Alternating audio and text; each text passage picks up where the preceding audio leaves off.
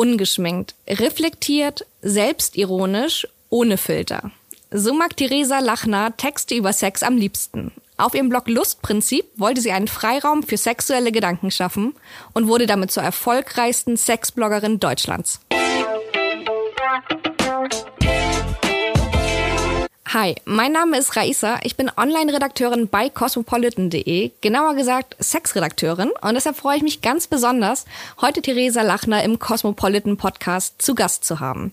Theresa hat kürzlich ein Buch über ihre wilden Zwanziger geschrieben. Da war sie zum Beispiel beim BDSM- und Squirting-Kurs, hat beim Pornodreh in Barcelona zugeschaut und sie war Gastgeberin einer Sexparty im Altbauloft, bei der ich echt gerne mitgefeiert hätte. Doch Theresa erweiterte nicht nur ihren sexuellen Horizont. Sie reiste auch ganz viel um die Welt. Fünf Jahre lang lebte sie in 36 verschiedenen Ländern und hat dabei ganz zu sich selbst gefunden. Mit Theresa möchte ich heute nicht nur über ihre aufregenden Sexperimente sprechen, sondern auch über die leisen Momente dazwischen. Über Unsicherheit, über toxische Beziehungen und den abgefucktesten Satz, den ein Mann nach dem Sex sagen kann. Wie wird man Deutschlands erfolgreichste Sexbloggerin? Ach ja, also das ist gar nicht so schwer, wie man denkt, ähm, weil es gibt relativ wenige, die das machen. Deswegen, ähm, ohne da jetzt äh, zu bescheiden sein zu wollen, ich glaube, was hilft, ist ähm, eine gewisse Neugierde und ein gewisser Pfadfinderhumor und natürlich auch eine gewisse mhm. Hartnäckigkeit. Also ich schreibe jetzt seit rund zehn Jahren über Sex und ähm, ich glaube, das könnte ich auch nicht, wenn es einfach nicht so das spannendste Thema der Welt wäre. Ähm, aber allein das äh, hilft natürlich sehr zum Dranbleiben und dann auch zum größten Sexblock zu werden, ja. Ja, also das spannendste Thema der Welt, da würde ich auf jeden Fall auch zustimmen. Mhm. Und du schreibst ja auch unter deinem echten Namen über Sex, über Selbstbefriedigung und über total persönliche Themen. War das für dich von Anfang an eine ganz klare Sache oder musstest du da erst einige Bedenken aus dem Weg räumen? Also es war für mich auf jeden Fall eine ganz klare Sache, dass ich das so machen will. Und das ähm, wirkt sich natürlich auch auf, äh, aus auf die Themen, die ich behandle. Also ich habe schon im Kopf so dieses, äh, kann ich dazu mit meinem Namen stehen? Und ähm, für mich sind das inzwischen sehr viele Themen, zu denen ich mit meinem Namen stehen kann, was nicht heißt, dass es nicht auch oft eine Überwindung ist, über sowas zu schreiben. Also gerade wenn es um irgendwelche, naja, wirklich sehr persönlichen Sachen geht, wie so eine toxische Beziehung oder keine Ahnung, ähm, PMS oder so. Aber für mich ist es ähm, wichtig, darüber zu reden, weil ich glaube, dass wirklich über die meisten dieser Dinge nicht genug geredet wird, obwohl es wirklich so viele Frauen betrifft. Ja, du sagst ja auch in deinem Buch, äh, dass Sex noch sehr viel Wahrheit vertragen kann. Ja. Und da würde ich dir auch zustimmen. Ähm, aber werden wir eher von anderen im Bett belogen oder belügen wir uns vielleicht auch selbst?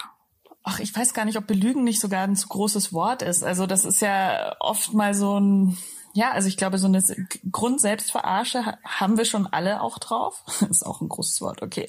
Aber, ähm, also so dieses, ähm, ja, wo fange ich an? Ähm, ich glaube, es sind so viele Sachen, dass man sich denkt, okay, wenn ich noch fünf Kilo weniger wiege, wiege dann finde ich den perfekten Typen. Oder wenn ich, wenn ich das mache, dann mag er mich. Und ähm, das sind natürlich auch Lügen, die wir von außen bekommen. Also ich meine, da können wir natürlich als äh, Medienmenschen vor unserer eigenen Tür kehren. Ich glaube, jeder von uns hat schon mal diese zehn Tricks, mit der sie zur Sexgöttin Nummer eins werden, Artikel gelesen und ähm, wir haben die natürlich vielleicht auch schon mal mitgeschrieben.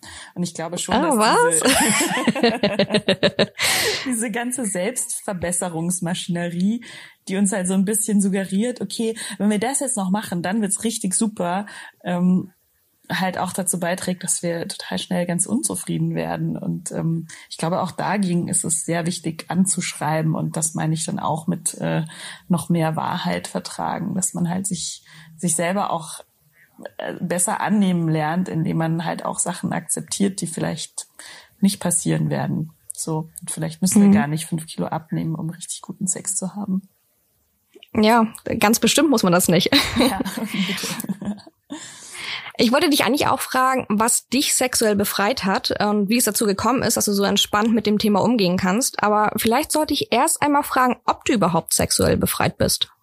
Und klar, das ist natürlich das nächste ähm, unerreichbare Ideal, dass man dann irgendwie propagieren ähm, oder das einem vielleicht auch zugeschrieben wird. Also ich, ich bekomme das im Moment ganz viel, dass, dass ich gefragt werde, ja, wie wird, wie, wie wird man dann so frei wie du?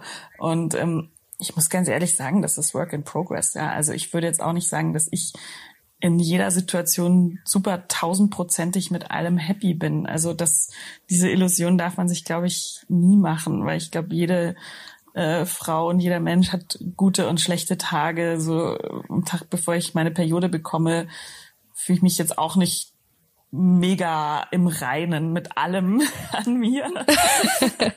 Wenn das so wäre, hätten wir bitte da auch Tipps, wie man das erreichen kann. Aber genau, ja. ja. natürlich ist das nicht so. Ja, also und ich glaube, das ist so wichtig, äh, dass man nicht auch da dann wieder so ein falsches Ideal propagiert. So, wir müssen uns jetzt alle total befreien und dann haben wir nur noch geilen Sex und 10.000 Orgasmen in der Stunde.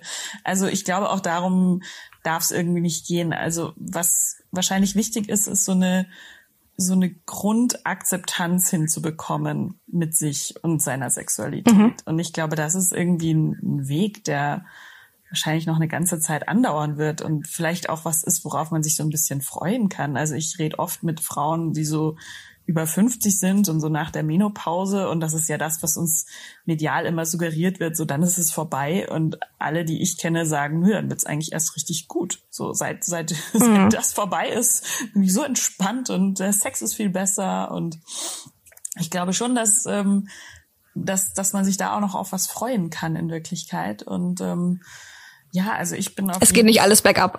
Nö, überhaupt nicht. Also, und ich glaube, ich bin auch schon sehr viel entspannter als mit Mitte 20, wo ich natürlich auch schon dachte, ich wäre irrsinnig emanzipiert und befreit, aber natürlich doch noch Sachen gemacht habe, wo ich mir heute ans Hirn greife, dass ich irgendwie Orgasmen vorgetäuscht habe, nur um männliches Ego zu befriedigen oder ja, eben auch, auch Sachen mitgemacht habe, auf die ich nicht so wirklich Bock hatte, weil ich nicht genau wusste, wie kann ich jetzt in dem Moment sagen, du, äh, lass mal lieber das machen und so. Also ich glaube, man macht gerade als Frau auch oft Dinge aus so einem vorauseilenden Gehorsam, weil man sich denkt, ja, aber so geht es doch. Und so, so stöhnen die Frauen im Porno, vielleicht muss ich dann auch so stöhnen. Vielleicht ist, braucht es das, damit es dann so guter Sex ist, wie wir den so kennen aus den Medien.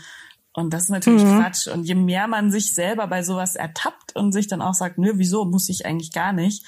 Und vielleicht muss ich auch zum Beispiel nicht die ganze Zeit ähm, mir meine Bestätigung daher holen, dass mich irgendein Typ auf Tinder liked und mit dem ich dann einmal irgendwie freudlos rumvögel. Also vielleicht ist, liegt meine wahre Selbstbestätigung ganz woanders und ich mache die gar nicht so davon abhängig, wer mich jetzt ähm, fuckable findet und wer nicht. Und ich glaube, das sind mhm. schon Sachen, die die man irgendwie lernen kann und wo es auch einfach wirklich hilft, älter zu werden. Und ja, mhm. total, ja. Ja, aber apropos Lernen, ähm, du hast ja als Digitalnomadin nicht nur 36 Länder bereist, sondern du hast ja auch Tantra, Bondage und Squirting-Workshops besucht. Ja. Lohnen sich solche Sexperimente wirklich? Und welche kannst du empfehlen und welche kann man sich vielleicht auch eher sparen? Ja, das ist natürlich die Frage. Also ich glaube, das ist ja bei jedem ganz individuell, was einem eben auch gefällt und was nicht. Ähm, aber ich glaube, bevor man das nicht probiert hat, ähm, weiß man es vielleicht auch gar nicht. Also klar, es gibt jetzt auch Sachen, wo ich sage, äh, nee, eine Swingerkreuzfahrt klingt jetzt eher wie meine Idee aus der Hölle. Also wenn wir Zeitschriften sowas irgendwie, ich krieg dann immer so Sachen vorgeschlagen, so die wissen schon, ah, die Theresa, die macht gerne irgendeinen Quatsch und dann, dann kommen so so Sachen so, hey Theresa, willst du dich nicht mal für uns als Escort ausgeben und irgendeinen Freier daten? ich dann sage, und willst du? Nein, nein, auf so vielen mm. Ebenen, nein, Leute, will ich sicher nicht. Und ähm, klar, und das ist irgendwie so, also ich glaube, als erstes muss man sich so überlegen, worauf hätte ich denn vielleicht Bock, was könnte mich interessieren ähm, und dann das machen oder nicht. Aber was ganz wichtig ist bei solchen Experimenten, ähm, ist auch, dass man jederzeit währenddessen auch immer noch sagen kann, wow, und ehrlich gesagt, ich finde es gerade zum Kotzen und ich gehe jetzt. So. Mhm. Und, und ja. nicht dann Sachen macht, ähm, nur weil man sich denkt, ja, aber ich wollte doch aus meiner Komfortzone und ich ziehe das jetzt durch und danach bin ich erleuchtet. So, also ich hatte so eine Situation in einem, in einem Tantra-Workshop, wo einfach nur Leute waren, von denen ich mich in der U-Bahn weggesetzt hätte, um es mal wirklich fies zu formulieren. Und ähm, dann äh, zu, gesagt zu bekommen von so einem alternden Patriarchen-Guru, so, wenn du jetzt nicht hier bleibst, dann wirst du nie erleuchtet. Dann sage ich halt ja, okay, aber wenn ich nur erleuchtet werden kann, äh, wenn ich jemanden anfasse, der nach Zwiebelmett riecht, dann bleib ich gerne dumm. So. Äh, nee, danke. Ciao. Und das sind irgendwie so Sachen, ähm, Deswegen fällt es mir jetzt schwer zu sagen, Leute, rennt alle zum Tantra, aber auf keinen Fall zum Bondage. So, also jemand, der irgendwie so eine so eine Fantasie hat und die vielleicht auch ergründen möchte, ähm, sollte das auf jeden Fall tun. Wer sagt, ähm, mich interessiert das alles überhaupt nicht und am besten macht's mir immer noch meine Hand oder mein Freund und ähm, das ist total fein. Ja, also mhm. da, da, jeder jeder muss das ähm, machen, was, was ihm interessiert und Spaß macht. Und gleichzeitig sollte man da irgendwie in keine Richtung so shamen. Also weder, weder dieses King-Shaming zu sagen, äh, du bist ja. pervers, dass dir das gefällt, ähm, das würde ich ja nie machen, noch eben das Gegenteil zu sagen, hey, du Spießer, so, komm mal klar, ne? Mhm. Also da irgendwie so, ja, also ich glaube wirklich, die, die Botschaft ist, ähm, zu gucken, was, was einen interessiert. Und ich habe zum Beispiel im Buch ähm, so eine Fucket-List geschrieben, also eine Bucket-List ja. mit äh, Sex-Sachen, die ähm, mich interessieren könnten und habe die dann recht Ja, was stand da so drauf? Abgearbeitet. Ja, eben ähm, Bondage, ähm, Orgasmic Meditation, eine Orgie, Tantra, ähm, Sex mit einer Frau, Pegging. All die schönen Sachen. genau. Also so, weil ich mir halt irgendwie auch dachte, so, na ja, ich schreibe von Beruf über Sex, äh, ich muss bestimmte Dinge auch mal gemacht haben. Also wirklich so. Mhm. Ähm, und es hat mich natürlich auch interessiert. Und ähm, habe diese Liste dann in einem äh, Sommer voller Liebeskummer recht systematisch abgearbeitet und ähm, das Witzige ist, vor ein paar Tagen hat mir eine, eine Leserin auf Instagram äh, ein, hat mich in der Story getaggt von ihrer Fucket List und die sie jetzt gerade abarbeitet. Und das fand ich irgendwie so cool, dass das so, also, dass dieser Gedanke irgendwie sich so, so fortführt jetzt in anderen, dass sie sich halt auch wirklich mal, also erstmal diese Liste zu schreiben, finde ich schon recht empowernden Move, zu sagen so, okay, ähm, People to fuck before you die. So, also was, was will ich denn noch erlebt haben irgendwie? Und ähm, und ja, die, die ging und auch alles recht systematisch an. Also ich war ganz stolz. und sie hat ja auch ein paar Sachen drauf notiert und du ja auch, die du schon erlebt hast, damit es noch ein bisschen motivierender ist. So, man fängt nicht komplett leer an, sondern ja, ein paar coole Sachen hat man eben auch schon erlebt. Ja, genau. Also ich bin generell Freund von Done-Listen auch. Also nicht nur To-Do-Listen, sondern auch so, ach so krass, das habe ich alles schon geschafft sozusagen, also jetzt auch beruflich. Ich meine, ich bin ja Freiberuflerin und oft äh, ist man in so einer Mühle drin und kriegt überhaupt nicht mehr mit, was man eigentlich alles gearbeitet hat und wundert sich dann nur danach, mhm. wenn man eigentlich so fürchterlich müde ist. Und ähm, jedes Mal, also ich schreibe so alle ein, zwei Monate meine Dann-Liste und jedes Mal danach denke ich mir so, hui, okay, alles gut. Und jetzt eine Woche Urlaub, ne? Einiges geschafft, ja. ja. Ja, und so ist es auch beim Sex. Da kann man das auch machen, finde ich. Mhm. Aber ich fand ein äh, Seminar klang besonders vielversprechend, nämlich die orgasmische Meditation. Magst du davon mal ein bisschen erzählen, wie das ablief? Ja, ja, langsam könnte ich, glaube ich, Testimonial von diesem äh, Verein werden. das finden immer alle so, oh, aber das klingt gut, erzähl doch mal. Ja, also, das hatte ich auch noch nie vorher gehört. ja. Also orgasmische Meditation, ähm, kurz OM, äh, ist, also es ist, äh, gibt's auch als Organisation und ich möchte mal sagen, man kann Seminar bei denen besuchen, muss es aber vielleicht gar nicht unbedingt. Ähm, kann man auch zu Hause probieren mit ähm, Schatzi. Und zwar geht es darum, ähm, sich mit einem Partner meditativ zu verbinden. Und zwar, äh, Achtung, am linkeren oben, linken oberen Quadranten der Klitoris. Also und zwar wurde ich auch schon gefragt, von wem aus gesehen, also von mir selber. Gesagt. Ja, genau, das wollte ich auch gerne wissen. Genau. Von einem selbst aus. Von okay. Also wenn du quasi ähm, herunterschaust auf deine Klitoris ähm, oder das, was man außen von dir sehen kann, da oben links quasi. Was spricht gegen den rechten oberen Quadranten? Ich, ich habe es auch noch nicht rausgefunden, aber ich muss sagen, dass das funktioniert. Also und alle alle Männer, die das ausprobiert haben, haben es mir gemeint, das ist absolut krass. So rechts unten, nee, und auf einmal bin ich links oben und sie geht ab. also ich, ich, Total es verrückt. scheint irgendwas dahinter zu stecken, dass genau der linke obere Quadrant der Klitoris ist. Und ähm, ja. den gibt es eben ein sehr klares Setting. Das kann man sich auch online anschauen. Das ist eine Position, also die Frau liegt und der Mann äh, sitzt so halb verknotet neben ihr ähm, und streichelt dann diesen linkeren oberen Quadranten der Klitoris ähm, relativ monoton, ich glaube eine Viertelstunde. Und als Frau ähm, hast du quasi den, den Job nur zu genießen und ähm, auf deine Empfindungen dich zu konzentrieren. Aber du darfst auch Adjustments geben, also sagen, jetzt ein bisschen mehr Druck, bisschen weniger, bisschen weiter links. Ähm, und das sind irgendwie. Und man kriegt dann immer ein Danke. Ja, genau. Und der Mann darf nur, meistens ist es ein Mann, der andere Person, darf immer nur Danke sagen. Also der darf nicht sagen, sich nicht rechtfertigen, sagen, ja, ich dachte aber, sondern die einzige erlaubte Antwort ist Danke. Und das ist, finde ich, schon was, was man sich irgendwie so ein bisschen mitnehmen kann, auch für andere Situationen, ähm, dass man da sehr klar lernt zu kommunizieren. So, ich möchte jetzt mhm. das, ähm, und der andere bedankt sich und und das ist auch und der ist auch dankbar. Und es ist habe ich festgestellt sind gerade Männer sehr sehr oft dass man irgendwie denen sagt du ich möchte es ein bisschen anders und dann ist der total froh.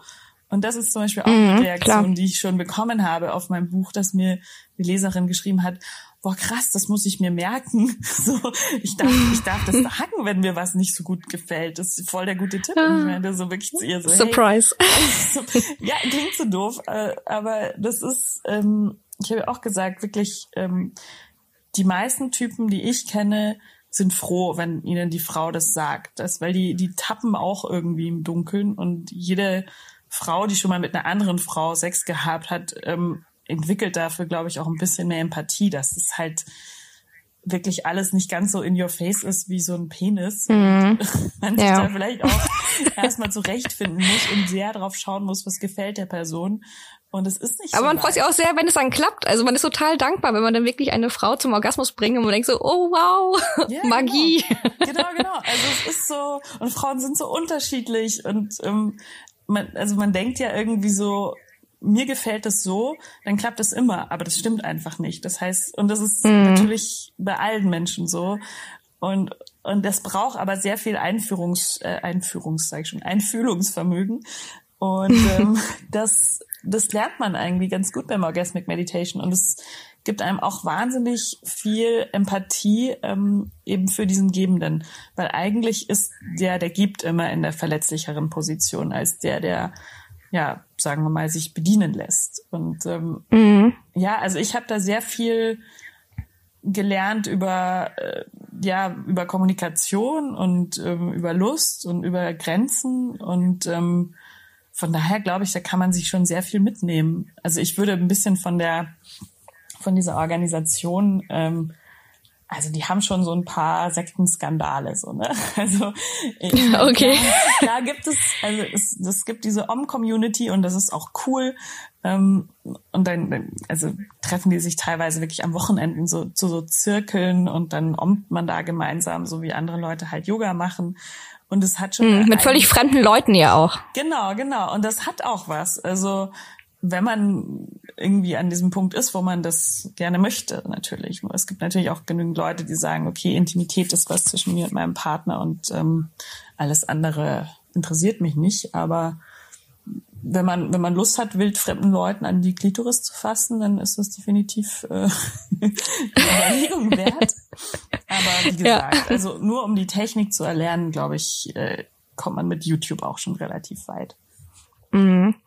Ja. Aber wie findet man denn jetzt überhaupt heraus, welche Vorlieben man wirklich hat und was man erst durch Pornos beigebracht bekommen hat? Muss man dafür nun erst eine Sexparty besuchen oder reicht es einfach, einen feministischen Porno zum Beispiel zu gucken?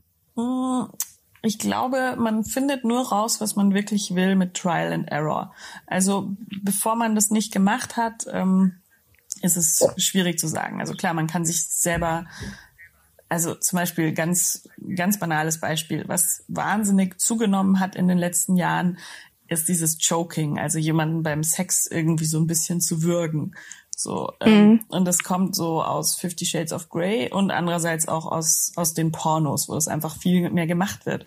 Und ich weiß nicht, ich glaube, jede Frau, die schon mal von so einem One-Night-Stand zwischendrin wirklich unkommentiert an die Gurgel gefasst wurde, äh, mhm. hat sich gefragt, so Leute, was ist denn hier eigentlich los? Und ähm, und ich glaube, das sind schon so Sachen, so, so Trends, die ich so so mitbekomme, die so immer immer wieder passieren und ähm, das finde ich schon teilweise recht problematisch so, ja. Und ich glaube, dafür muss man weder eine Sexparty besucht haben, noch ein Porno geguckt haben, sondern einfach ja in sich reinfühlen, so ist es das, was ich wirklich will, oder ist es das, was ich glaube wollen zu müssen, weil äh, die Tussi aus Fifty Shades da äh, multiple Orgasmen hat, wenn man sie kaum angefasst hat oder weil ich im Porno gesehen habe, dass das so, dass das halt jetzt so gemacht wird, so und mhm. ehrlich gesagt, gerade beim Würgen, Leute, passt auf. Ne? Also ja. das ist wirklich was, das, das, man glaubt gar nicht, wie schnell Leute kaputt gehen. Ne? Also da besser nicht machen, besser gut aufpassen besser nicht an den Kehlkopf gehen ähm, und besser dem One-Night-Stand sagen, lass es sofort bleiben. So. Ja, genau. Dafür braucht man Wissen und Vertrauen und wenn dann noch irgendwie Alkohol im Spiel ist oder so, das ist halt schweinegefährlich. Ist es, ja. Und auch, also nicht nur Vertrauen, sondern auch jemanden, der das kann. Also das, das ja. ist halt auch was. So, also vielleicht, wenn, einen das irgendwie erregt, ähm, vielleicht tut's Mund zu halten zum Beispiel auch. So. Mhm. Ja. Mal so hin und her probieren, einfach wie es für einen klappt. Genau, aber, ähm, aber dann ja, vorsichtig sein dabei. Ja. Genau, genau. Ähm, also dein Buch fühlt sich insgesamt halt super intim an, aber gar nicht nur in sexueller Hinsicht. Also zwischen den ganzen Selbstversuchen bei Workshops schreibst du ja auch über sehr schmerzhafte Momente, über toxische Beziehungen und Unsicherheiten und habe so richtig mit dir gelitten und war währenddessen auch sehr dankbar für deine Ehrlichkeit, weil wenn man auf Instagram unterwegs ist, begegnet einem das gar nicht so oft, hat man das Gefühl. Ähm, wie empfindest du das? Also vor allem, wenn es so um Unsicherheit mit dem Körper geht. Ja, genau. Also ich, ähm, ich, ich hatte so ein bisschen beim Schreiben auch den, diesen Gedanken so, ähm, die Momente zwischen den Highlight Reels zu beschreiben. Weil das, was wir auf Instagram sehen, ist ja meistens, würde ich mal sagen, doch eher eine glorifizierte Version von uns selbst. Ähm, wir teilen halt unsere unsere tollen Momente, wenn wir richtig gut aussehen, ähm, dann noch drei Filter drüber, vielleicht noch ein Facetune hier und dort. Ähm, mhm. Und also ich glaube, was wirklich, ähm, und das konsumieren dann andere Leute, vielleicht in, den, in dem Moment, wo es denen schlecht geht. Also da, man, es gibt so richtig so Studien, die so diese Korrelation zwischen niedrigem Selbstwert und hohem Instagram-Konsum belegen inzwischen. Ja, also das ist ähm, brutal, wie was für einen Einfluss das auch schon auf unsere Psychen hat. Ähm, ja, krass. Und ich habe ich hab heute gelesen, ähm, es gibt eine Studie, die besagt, quasi ab, ab wie vielen Likes äh, ein Selfie den Selbstwert pusht. Und das sind äh, Und? 124 Likes. Also ab dieser oh Zahl fühlt man sich dann offiziell irgendwie bestätigt. So. Mhm. Und ähm, deswegen fühle ich mich wohl so leer. Ich habe noch nie 124 Likes für ein Selfie bekommen. ja, jetzt weißt du. ja. Aber ohne Scheiß, ich meine, das ist irre gefährlich, dieses Spieglein, Spieglein an der Wand äh, zu spielen mit dem Internet. So. Und ich glaube, der durchschnittliche Wert ist auch so ein Fünftel von diesen 124 Likes, die so ein Bild bekommt. Mhm. So, ne? Und, ja. ähm, und ich glaube wirklich, ja, wir, wir sehen halt aber, wir können sehr auf andere Leute schielen. Also ich glaube, das ist was sehr, sehr Menschliches, sich so zu vergleichen. So, was für ein Auto hat der Nachbar und wieso ist die genau in meinem Alter und hat schon drei Bücher und ich jetzt erst eins und so, ne? Also diese, mhm. diese Sachen, ähm, das machen alle Leute und ähm, das Doofe ist bei Ja, oder auch ich als Sexredakteurin lese ja dein Buch und denke, okay, bei den Workshops war sie schon, da war ich noch nicht. Mann, wie kann das angehen? Ich muss mich anmelden. Ja, ja, genau. Also man hat immer das Gefühl, ähm, okay, ich bin noch nicht so weit wie die oder wieso hat die das und ich. Also das ist, das ist einfach so. Und das, das haben ja auch schon Leute geschrieben, so dieses, na toll, jetzt habe ich dein Buch gelesen und ähm, denke ich noch mehr, ich muss jetzt sofort um die ganze Welt reisen. So, also, ja, das ähm, kommt natürlich auch. ja, ja, also da, dieses, ähm, das was so FOMO auslöst oder dieses, ich muss jetzt aber, ähm, klar, das, das ist einfach so, aber ich glaube, genau deswegen habe ich dann versucht auch bei diesen ähm, weniger tollen Sachen so ultra ehrlich zu sein, weil ich, also auch vielleicht als Ausgleich, weil ich halt denke so, okay, das sind Dinge, die erzähle ich ähm, vielleicht meiner engsten Freundin, ähm, aber wa warum denn nicht in einem Buch? Also es, es war zwischendurch, mhm. es war währenddessen schon auch so ein bisschen so ein Kampf, so gerade die wirklich anstrengenden Sachen zu teilen. Und ich glaube, das sind auch die Stellen, die beim Lesen sehr anstrengend sind, weil man natürlich sehr mitleidet. Ähm, ja. Aber ich, ich finde halt, das gehört irgendwie zu einem Leben dazu und ich glaube halt auch zu jedem Leben. Und genau das ist halt auch die Reaktion, die ich bekomme, so dass so viele Frauen mir halt sagen so, wow, danke, so du, du beschreibst echt einfach, wie das ist, eine Frau zu sein. Und, ja, und, das stimmt. Ja, und ich glaube, ganz viele Männer, oder naja, so viele sind es auch nicht, aber es lesen schon auch Männer das Buch. Ähm, und die schreiben mir immer, hey, ich habe so viel gelernt, boah, krass. So, und das ist halt irgendwie, ja, finde ich halt voll, voll gut und wichtig. Und ich glaube, dafür lohnt es sich dann auch so wahnsinnig ehrlich zu sein. So. Mhm. Ja. Also es gibt mehrere Szenen, aus denen Männer lernen könnten, aber eine ist auch dabei, die fand ich besonders einprägsam. Okay. Da bist du bei einem Typen, ihr habt seit ein paar Monaten eine Affäre und nach dem Sex erzählst du ganz beiläufig, dass du gerne spazieren gehst. Mhm. Und plötzlich äh, hat er noch weitere Tipps für dich. Ja, ja. Wie geht die Szene weiter? Erzähl mal.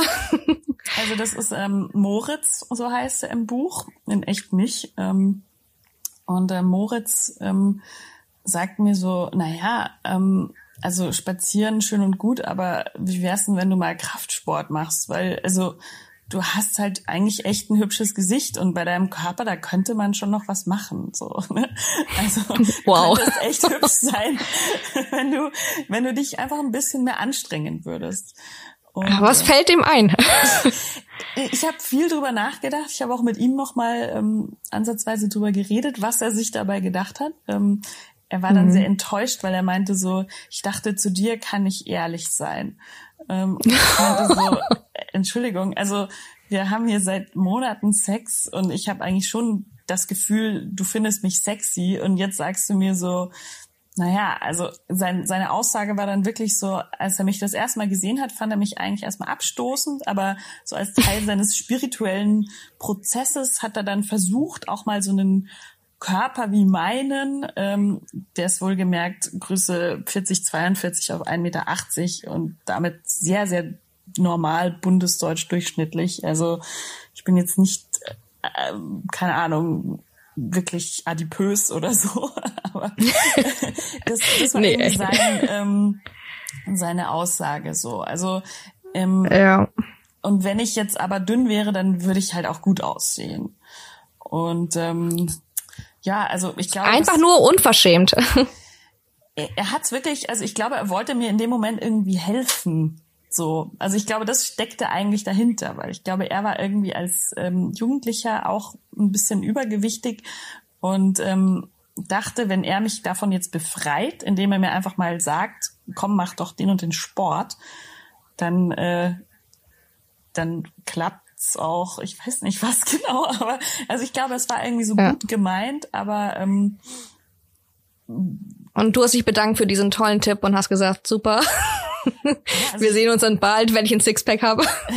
Ich, ich, ich wusste auch nicht so genau, also weil irgendwie impliziert so eine Aussage ja auch immer so, du bist nur zu doof zum Dünnsein. So, also als würde mm. nicht jede Frau der Welt, äh, ich glaube so ab dem sechsten Lebensjahr spätestens ähm, damit konfrontiert werden, dass ein dünner Körper ein guter Körper ist und alles andere nicht und ähm, dass sie jetzt bitte auf ihr Gewicht achten soll und ähm, das nicht essen soll. Ich habe, glaube ich, heute gelesen, 20 Prozent aller sechs bis zehnjährigen haben schon eine Essstörung, so ne? Also und das impliziert halt auch, dass es einfach ist, ähm, dünn zu sein. Und ich glaube, wenn das mhm. einfach wäre, dann wären wahrscheinlich die meisten Leute sehr, sehr dünn, weil das natürlich das ist, was uns die Gesellschaft vorgibt. So. Ja. Und ähm, das heißt im Umkehrschluss natürlich, wenn man nicht sehr dünn ist, dann ist man einfach zu faul und zu dumm.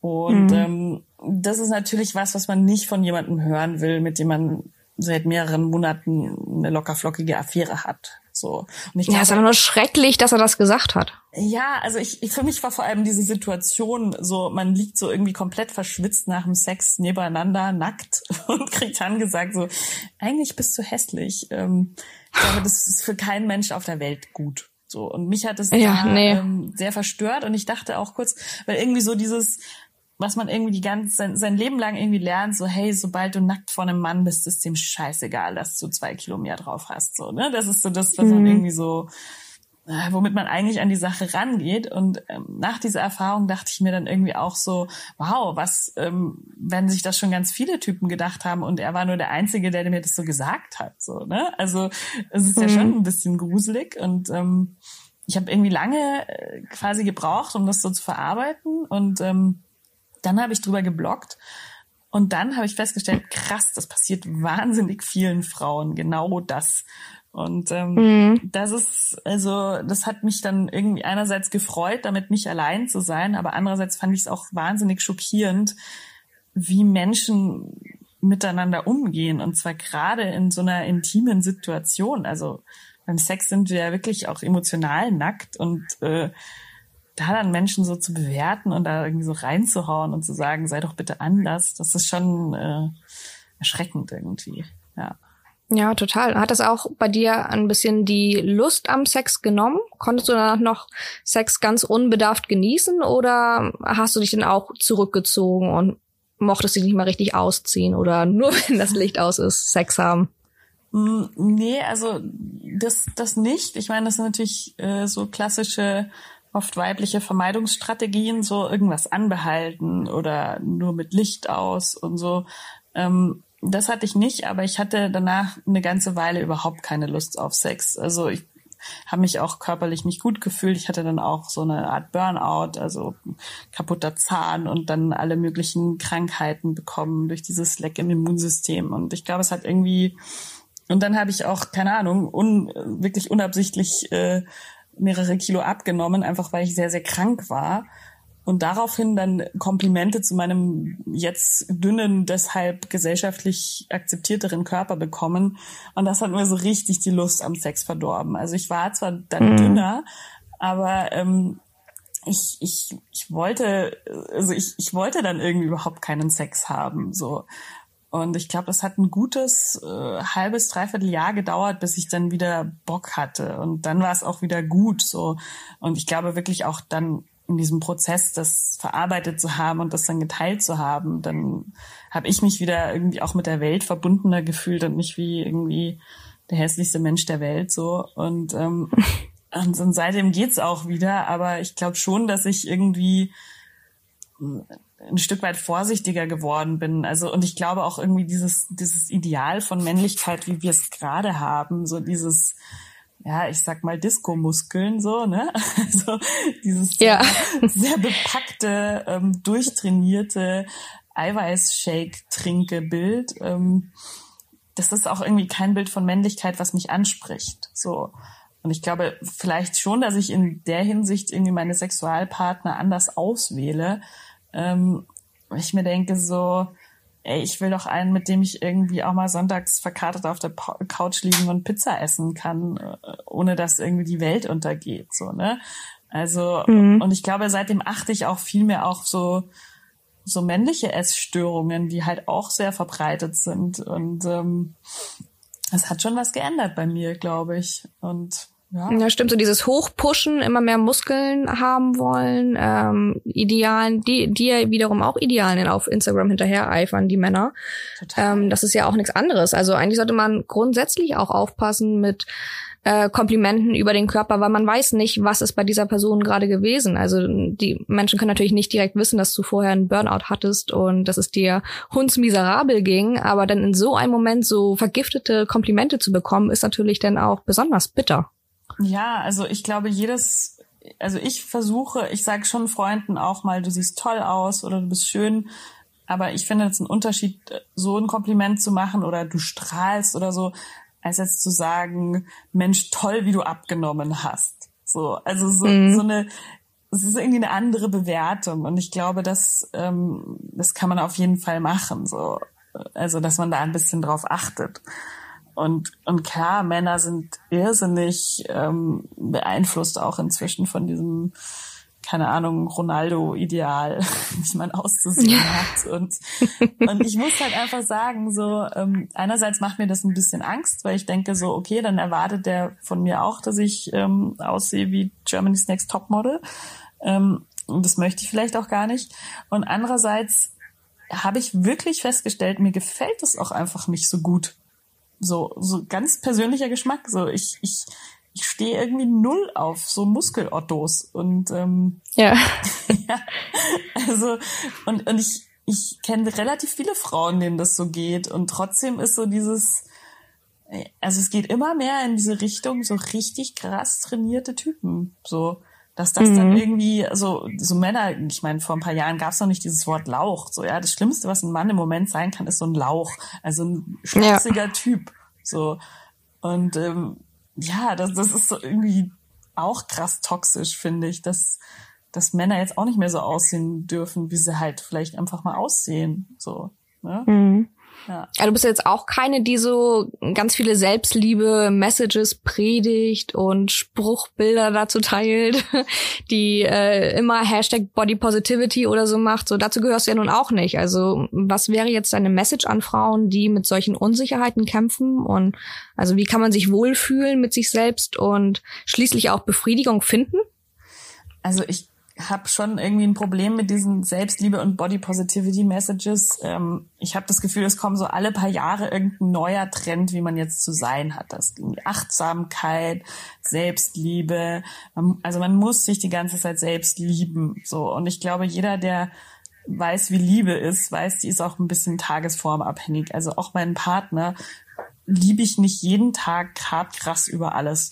Und im Internet so zu tun, als ob, ähm, hilft, finde ich einfach auch niemanden. Also ich finde, man kann schon, also ich, ich finde diese Body Positivity Bewegung nicht grundsätzlich schlecht. Also ich, ich glaube schon, dass es wichtig ist, dass wir andere Bilder sehen. Und ich glaube, so dieses Representation Matters. Also ich versuche zum Beispiel auf Instagram wirklich ähm, Frauen zu folgen, die meinem Körpertyp entsprechen, die ich schön finde und das gibt mhm. mir dann auch ein gutes Gefühl. Also ich muss ehrlich sagen, mir gibt es kein irre gutes Gefühl, wenn ich eine Frau sehe, die doppelt so breit ist wie ich. Ähm, also das, das klingt gemein, aber das, das, damit resoniere ich irgendwie nicht. Ich will, ich will, dass die sich schön findet. Ich, ich darf die auch schön finden, aber das macht nichts mit meinem Selbstwert. Genauso wie nicht wie eine Frau mit Größe 32 ähm, was mit meinem Selbstwert macht, so, ne? Also, mhm. aber wirklich. Ist so, auch eine Form von Achtsamkeit dann.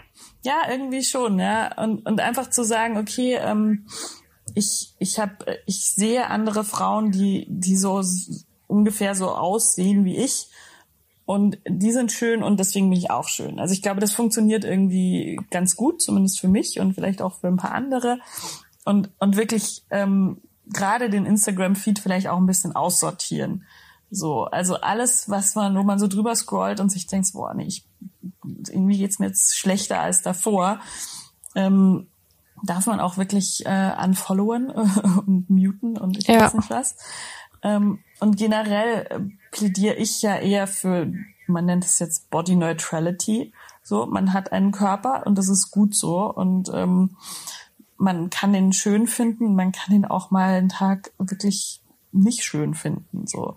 Und davon mhm. geht vielleicht die Welt auch nicht unter, weil vielleicht, auch wenn die Gesellschaft uns das die ganze Zeit einreden will, vielleicht sind wir einfach mehr wert, als ähm, dass wir jetzt gerade dünn sind und faltenlos sind und keine Poren haben, so, ja. Also dieses pretty is not the rent we pay to exist in this world, so, ja. Wir, wir können mhm. alle wahnsinnig viel, wir sind schlau, wir sind stark und wir können irgendwie auch noch andere Dinge ändern, als irgendwie unsere Stirn zu botoxen. So. Und ähm, ich glaube wirklich, die Zeit, die man verschwendet, um äh, drüber nachzudenken, sehe ich jetzt da gut aus, ist mein Arsch in dieser Jeans fett, äh, könnten wir so viel effizienter verwenden, um irgendwie für die Themen einzustehen, die uns wichtig sind und ähm, versuchen da was zu bewegen und Zeit mit unseren Freunden verbringen und einfach zu lachen oder irgendwie ja spazieren zu gehen. Und das finde ich irgendwie so viel, also es ist einfach verschwendete Zeit, so viel über den eigenen Körper nachzudenken. So muss ich jetzt doch mal mhm. sagen. Ja. Ja, und ähm, das kann ja auch mal für Überraschungen sorgen, wenn man sich auf Menschen einlässt, die vielleicht auch nicht so den idealisierten Traumvorstellungen eines äh, Mr. Right entsprechen. Äh, wie bei deiner Begegnung mit äh, Jens aus Marzahn nennst du ihn. mit seinen schiefen Zähnen. Manchmal begegnet man Menschen, die einen dann überzeugen, auch wenn man erst denkt, Igitt.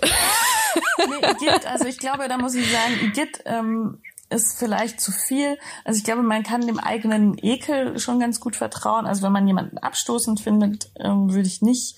Aber ich glaube zum Beispiel, was, was auch Online-Dating ganz viel mit uns macht, dass wir wirklich so vorselektieren, dass wir sagen, nee, also wenn der unter 1,80 ist, dann rede ich gar nicht mit dem so, ja. Und ich glaube, ja. da ist es auch wirklich wertvoll, mal wieder so sich in die freie Wildbahn zu begeben und und dort auf Menschen zu treffen und sich zu denken, okay, vielleicht ist er einen halben Kopf kleiner als ich, aber äh, könnte auch der krasseste Sex meines Lebens werden. So, also mhm. und ich habe wirklich festgestellt, dass genau dieses äh, ideale Aussehen und guter Sex recht wenig miteinander zu tun haben. Und ähm, ja. wenn man es schafft, sich auf das Gefühl einzulassen, ähm, dann passieren da vielleicht ganz interessante Sachen. So und ich meine, das ist auch wirklich was, was ich in meiner Arbeit immer wieder bemerke. So die die, sage ich mal, Modeltypen sind nicht die mit dem ausschweifendsten Sexualleben, so, sondern eher mhm. die Leute, die einem auf den ersten Blick sehr, sehr normal vorkommen im Sinne von ja. ja, langweilig. Und guter Sex kann auch damit beginnen, dass einem jemand die verschmierte Wimperntusche mit einem angeleckten Daumen wegschmiert. Genau, genau. Und das ist irgendwie so, das war so ein so ein guter Moment irgendwie, dass mir dann dachte, okay, der ist irgendwie interessant. Und ja, es war ja. sehr guter Sex. Ja. Ja, ich kann die Geschichte und dein Buch insgesamt auch sehr empfehlen. Vielen, vielen Dank, Theresa, dass sehr du bei uns gerne. im Interview warst. Hat Spaß gemacht. Wenn ihr wissen möchtet, wie die Affäre mit Jens aus Marzahn weitergegangen ist und welche Abenteuer Theresa während ihrer Weltreise erlebt hat, dann geht in den Buchladen eures Vertrauens und holt euch ihr Buch Lustprinzip. Kleiner Hinweis, bei Theresa wird das U in Lust mit V wie Vagina geschrieben. Viel Spaß beim Lesen. Eine neue Folge vom Cosmopolitan Podcast gibt es dann in zwei Wochen. Bis dahin freuen wir uns über eure Nachrichten auf Instagram. Dort findet ihr uns unter cosmopolitan-de. Vielen lieben Dank und bis bald.